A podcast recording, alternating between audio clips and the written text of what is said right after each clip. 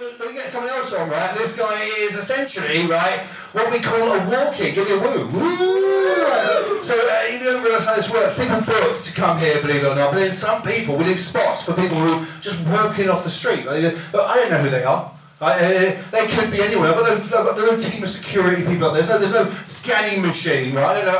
I, don't know anyone with their fingers up their bums or any of that kind of stuff. I haven't got any idea about who they know, what religion they are, what, what they believe in. They just walk straight in. They're walk-ins, right? And they get spots, right? So the next guy we're going to get on is a walk-in, as. We'll give it another woo. Woo!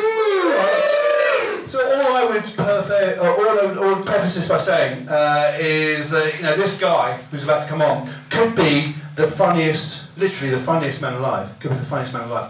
Or he could be like a massive racist or something, right? I, I, I got no way of knowing, right? He, he's, he's going to come on, and I, I, Us not, uh, you know, let's not let these prejudices that you're all thinking right now stop the act from being fun, right? Because you know, you know what you're like, you're a little prejudice getting there. Let's put all our prejudices about the racism thing and put them over here in the corner metaphorically, so he can come on and just do his set properly. Are you all up for that? Yeah. Yeah. Okay. So you know, just you know, watch yourselves, right? You know, you, you're going to keep yourselves in check. Let's get this guy on. Let's see what he's going to say. Here we go. After three, ladies and gentlemen. One, two,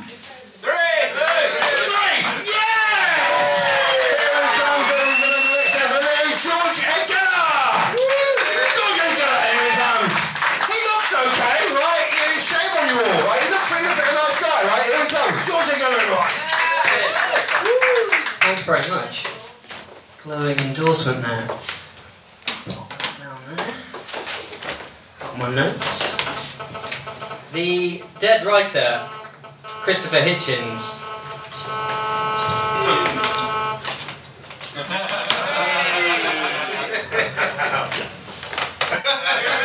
technology.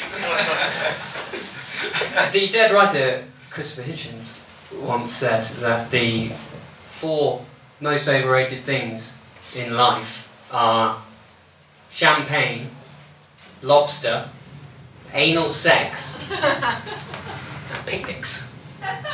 Four most overrated things in life champagne, lobster, anal sex, and picnics.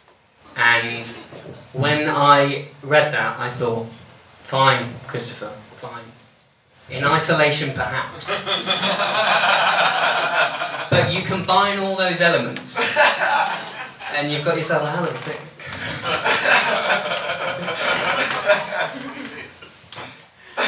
um, I am an adult, and sometimes I struggle with that. Um, it's uh, it's tough. It's tough. It's tough going. Um, don't have enough money, and can't afford to go on holiday. At least not a good holiday. I certainly can't afford to buy a house in London. I'm sure it's a, it's a problem. Lots of us are having. I worked out in order for me to be able to buy a house, multiple members of my family need to die. Uh, but when I was younger, I used to think, adulthood, that's where it's at. That's when you can do the business. I used to want to propel myself into adulthood and make myself look mature. And when I was about 12 years old, I thought, I'll do this by smoking. Smoking will make me look older. I will gain the trust of the older people with a cigarette in my hand. I was also well aware of the negative health drawbacks from smoking. I wasn't an idiot.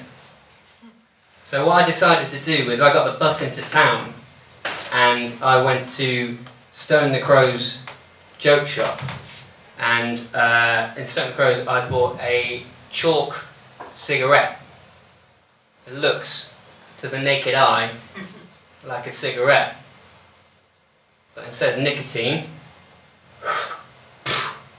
got chalk.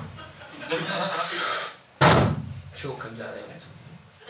So I bought this from Stone the Crows and uh, pretty pleased with my purchase. I was waiting at the bus stop on the way back, leaning with my chalk cigarette. And an older guy comes over to me. I thought, he's seen the cigarette. he thought, he's, here's a sophisticated man. And he comes over to me and he goes, "Mate, you got a you got a line?"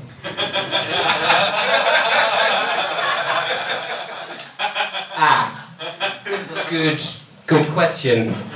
See, it's not um, it's not uh, it's chalk. Man, I'm sorry. Uh, yeah, it's, it's um, it's chalk. Stone Stone the Crows. Stone the Crows, a joke shop. Chalk, chalk cigarette. Chalk cigarette from Stone the Crows. Do you, do you want to try? He uh, slowly stepped back. He went, Yeah, I'll see, I'll see you later, mate. okay.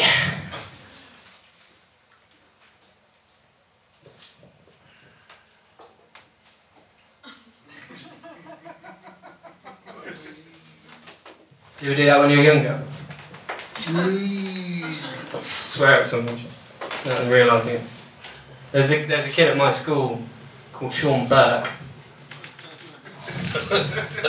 That's genuinely his name. Um, he was a couple of years younger than me. He was one of those kids that just lied about everything. And he'd walk around the playground and he went, mate, you know that? You know that, mate? I go, yes, sure. He went, I invented that. well, what, you did that, Sean? You, you invented that? He went, yeah, yeah, yeah, yeah. I started doing it a couple of years ago. I went, you're fucking lying, aren't you? He went, no, no, no, no, Jenna's, mate, Jenna's. Anyway, Sean is, uh, he's a cobbler now. the uh, men's shoes. That's what cobblers do. Anyway, that's it for me. Thanks. Cheers. Good applause and. There's his quotes and his observations. The George Edgeller? Yes! Thank you so much. Everyone who thinks of that because I've been doing it.